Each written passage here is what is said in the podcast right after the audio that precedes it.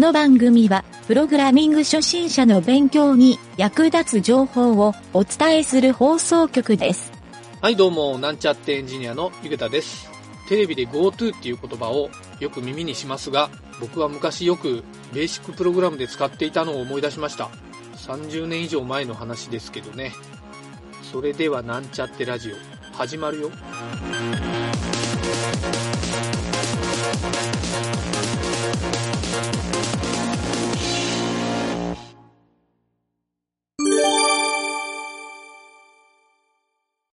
はい、それでは、パソコンに詳しくなろうのコーナー。今回は、パソコンで使われる単位についての話をしてみたいと思います。えー大きく分けてですね、3つの種類の単位について、えー説明をしてみたいなと思います。1つ目はですね、データに関する単位。これは、プログラムをやるときでもよく使うし、パソコンを使うときにハードディスクの容量とか、そういったところでも使う単位なので、覚えておく必要がある単位かなと思って取り上げてみました。はい。まずですね、まあ、パソコンで使う単位でおそらく一番メジャーじゃないかなと思うので、説明しなくてもいいかなとも思うんですが、とりあえず一通り説明してみますね。はい。まず、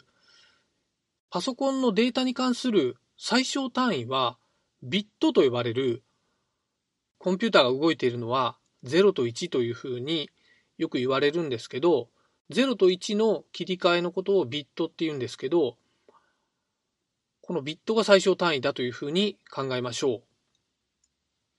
はい、そこから考えてですね、バイトっていうのがありますね。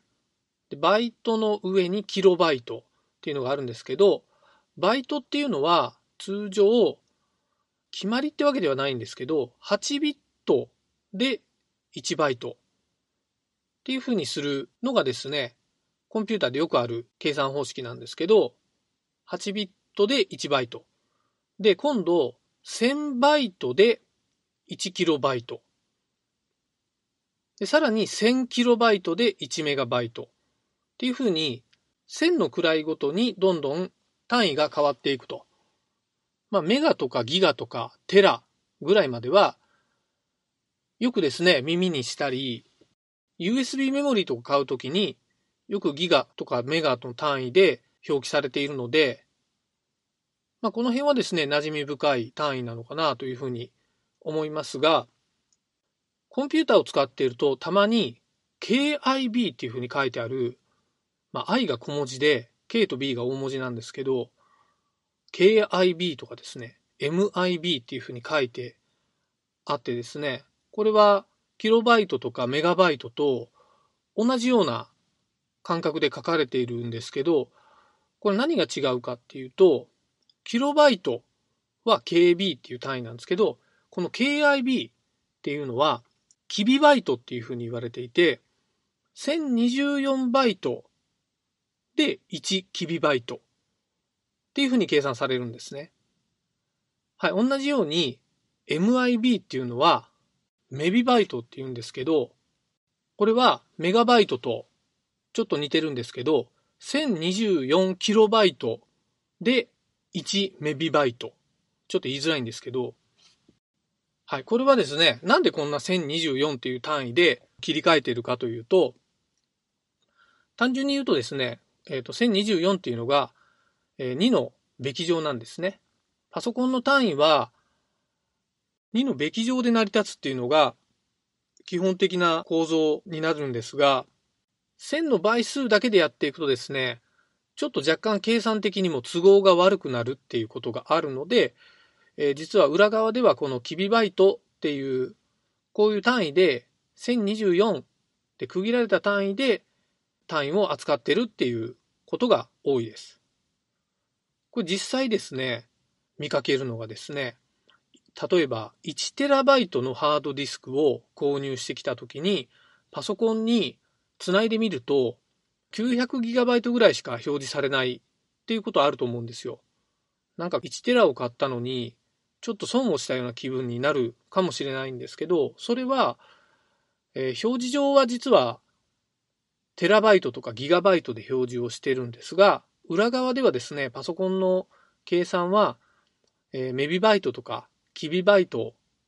で計算をしなければいけないので、それでこういった誤差が生まれてしまうと。はい。というのが原因で、えー、1TB ぴったりのハードディスクを作るのではなくて、やっぱり1024の単位でこうしたですね、ハードウェアも成り立っているっていうのがこの辺からわかりますね。はい。こうしたデータに関する単位はですね、プログラムをやっている時でも結構知ってると便利なこと、まあ、逆に知らないとちょっとしんどくなることがあるので覚えておくといいと思います。はい。次にですね、表示に関する単位っていうのを説明します。これはですね、僕が昔、Photoshop を初めて使った時の話なんですけど、それまであまりパソコンに触ってきたことがなかったですね、僕も実際。で、その時にピクセルっていう単位を先輩から聞いてですね、まあ、ピクセルってドットと何が違うんだっていうふうな疑問が浮かんだんですね。で、ちょっとそれはですね、調べたらまあわかるんですが、まあ、当時はインターネットもなかったので、簡単に調べられないなと思って、僕がその時に理解したのは、ピクセルとドットは明確に違ってるっていうことはわかります。はい。もともとですね、パソコンとかモニターは RGB っていう、まあ、この光の三原色ですね。レッド、グリーン、ブルーっていうこの3つの光を組み合わせていろいろな色を作ってるっていうことは、まあまあ有名な話なので、皆さんご存知かと思うんですけど、まあその赤、緑、青のその色がですね、それぞれ、まあ簡単に言うと LED のライトが仕込まれているような仕組みなんですね。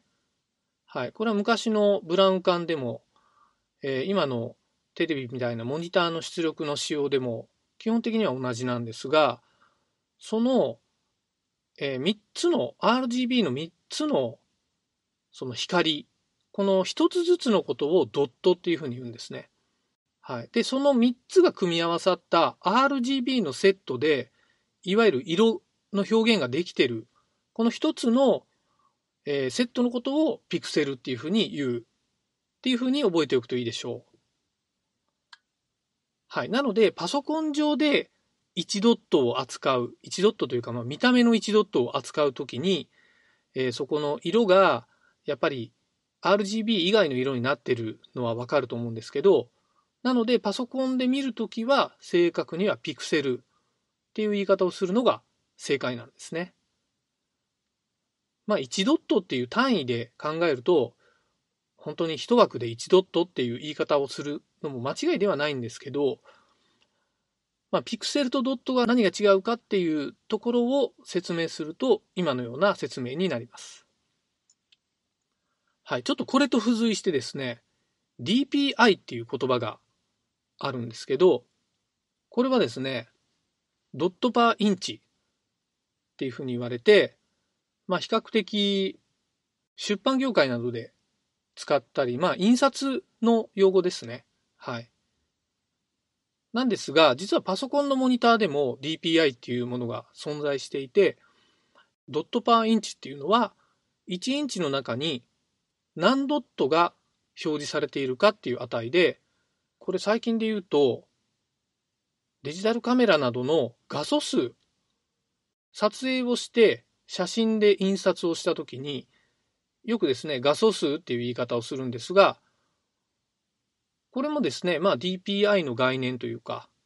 まあ同じぐらいの、まあ、写真で言うと L 版みたいな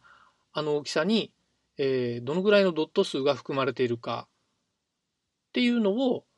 まあ、DPI っていう値で表現してるんだと思います。はい。で、通常ですね、パソコンのモニターは 72dpi。まあ、ほとんどのパソコンのモニターがこれなんですね。ただし、最近ちょっとここが変わっているのは、レティーナディスプレイって言われる、まあ、Mac とか使ってる人はもう最近購入した人はみんなレティーナディスプレイになってると思うんですよ。その場合は、いわゆる倍の解像度っていうことになっていて、144dpi なんですね。はい。まあ、こうしたですね、ちょっと表示の単位について知っていると、パソコンのですね、デザインをやるときなどの、えー、グラフィック的な作業の時に役立つ場合もあるので、えー、ここもですね、覚えておくといいかなと思います。はい、最後にですね、えー、時間に関する単位。これはですね、パソコンに限った話ではないんですが、一応これもですね、JavaScript で扱う時にですね、僕も何度か経験したことがあるので取り上げてみました。まあ通常生活していると、おそらく時間で一番小さい単位っていうのは秒になると思うんですよ。まあ1秒2秒ですね。はい。えー、まあもちろん陸上やってる人なんかはコンマ何秒っていうような話になるかと思うんですが、それよりも実は小さい値、まあコンピューターの世界ではミリ秒とかマイクロ秒といったですね、値をよくプログラミングで使うので、えー、ここの値を覚えておくといいかなと思って取り上げてみました。もちろんですね、それよりちっちゃい値もあるんですよ。えー、マイクロの下がナノかな？はい。そういったのもあるので、興味がある人は調べてみると、ナノの下にもまだまだたくさんあるので、びっくりすると思います。はい。これをですね、Web プログラミングで使うとき、まあ、いわゆる JavaScript で使うときは、ミリ秒っていう値をよく使うので、えー、そこをですね、ちょっと解説すると、えー、例えば、JavaScript で、セットインターバルとか、セットタイムアウトって言われる、いわゆる指定時間後に関数を実行するっていう指定ができるんですけど、まあ、それがセットタイムアウトですね。セットインターバルは、え、一定期間で繰り返しの関数の実行ができるっていう機能なんですけど、どちらもですね、この一定時間っていう時間の指定が行われるんですが、ここがですね、1秒後にっていう指定の場合は、1000っていう値を入れるんですよ。ということで、これは実はですね、1000ミリ秒イコール1秒っていう値を扱っているということになるので、このミリ秒っていう感覚を覚えておくと、プログラムでも活用ができますよと。はい。ちなみに、マイクロ秒はですね、1ミリ秒の1000分の1の値なので、1秒の100万分の1ですね。はい。ナノ秒はさらにマイクロ秒の1000分の1。みたいな感じで、まあ、人の感覚でもはや認識できない値なんじゃないかなと思います。はい。まあ、こんな感じでですね、3種類のパソコンでよく使われる単位についての話をしてみたんですけど、なんとなくですね、この1000っていう数字で区切られていろいろ値が付けられてるっていうのが分かってもらえると、まあ、コンピューターのこの単位の法則っていうのがなんとなく見えてきて、まあ、全部丸暗記するっていうのもですね、しんどい場合もあるんですが、まあ、この線区切りっていうのを覚えておくと、比較的覚えやすいかなというふうに思います。あと、まあ余談ですが、会社とかで、えー、よくお金の記述なんかをしてるときに、3桁ごとに間まで区切ってるのを見たことあると思うんですけど、これはですね、やっぱり人が扱いやすい区切りが数字の3桁なのかなと。いわゆる線を基準にしてるっていうのもよくわかりますね。はい。まあそんな感じでですね、パソコンで使う単位の話について今日はですね、いろいろと説明をしてみました。ちゃんと理解していないと少しわかりにくいっていうこともあるんですが、まあそんなに難しい内容でもないので、えー、今回の説明を聞いてですね、よりちょっと詳しく調べたい人はネットで調べてみるともっと細かく書かれていると思います。はい、そんな感じで本日は以上になります。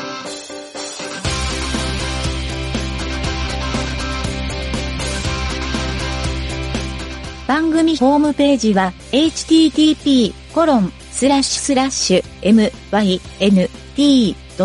.work スラッシュラジオスラッシュ